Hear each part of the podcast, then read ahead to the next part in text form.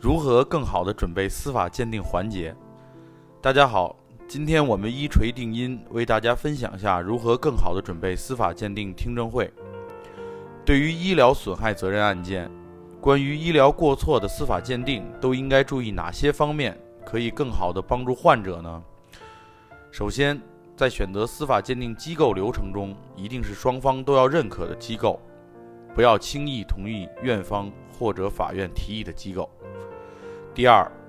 在选好司法鉴定机构后，一定要认真准备司法鉴定听证会的陈述内容。患者及其律师需要从医学专业角度来阐述你认为的医院过错都有哪些，为什么属于过错，具体违反了何种诊疗规范、专家共识、药物说明书、药物配禁忌、法律法规等事项。这是司法鉴定听证会最关键的过程，也是整个医疗案件最关键、最重要的环节。如果这个环节做不好，对于诉讼案件的影响是致命性的。因为如果等司法鉴定结果出来，要想翻盘，那几乎是不可能的。很多律师因没有医疗背景，这点也是医疗案件中的硬伤。所以遇到这样的情况，如果没有医学支持，最好可以找专业的机构来进行支持。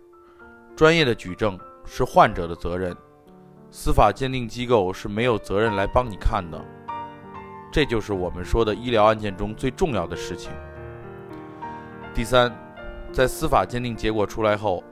我们可以做两件事。首先，如果对于鉴定意见有不认同的地方，可以申请针对司法鉴定结果的质证，但是这里一定要有专业的理论陈述，不要一质证什么专业描述都没有，只是说不认同。第二，司法鉴定结果出来是一个责任范围，一般医疗损害案件的责任范围包含全部责任、主要责任、对等责任、次要责任、轻微责任等，每个责任程度都是个范围。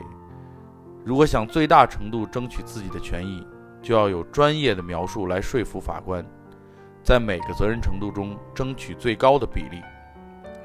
好了，这里就是今天一锤定音关于对大家如何准备司法鉴定做的分享。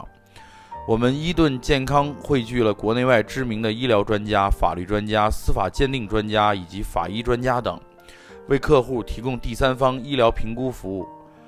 判断诊疗行为是否规范、合理、合法，同时为客户提供专家辅助出庭人服务、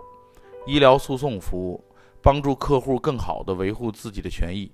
如有需要，请咨询我们的热线：四零零零六七二五七二。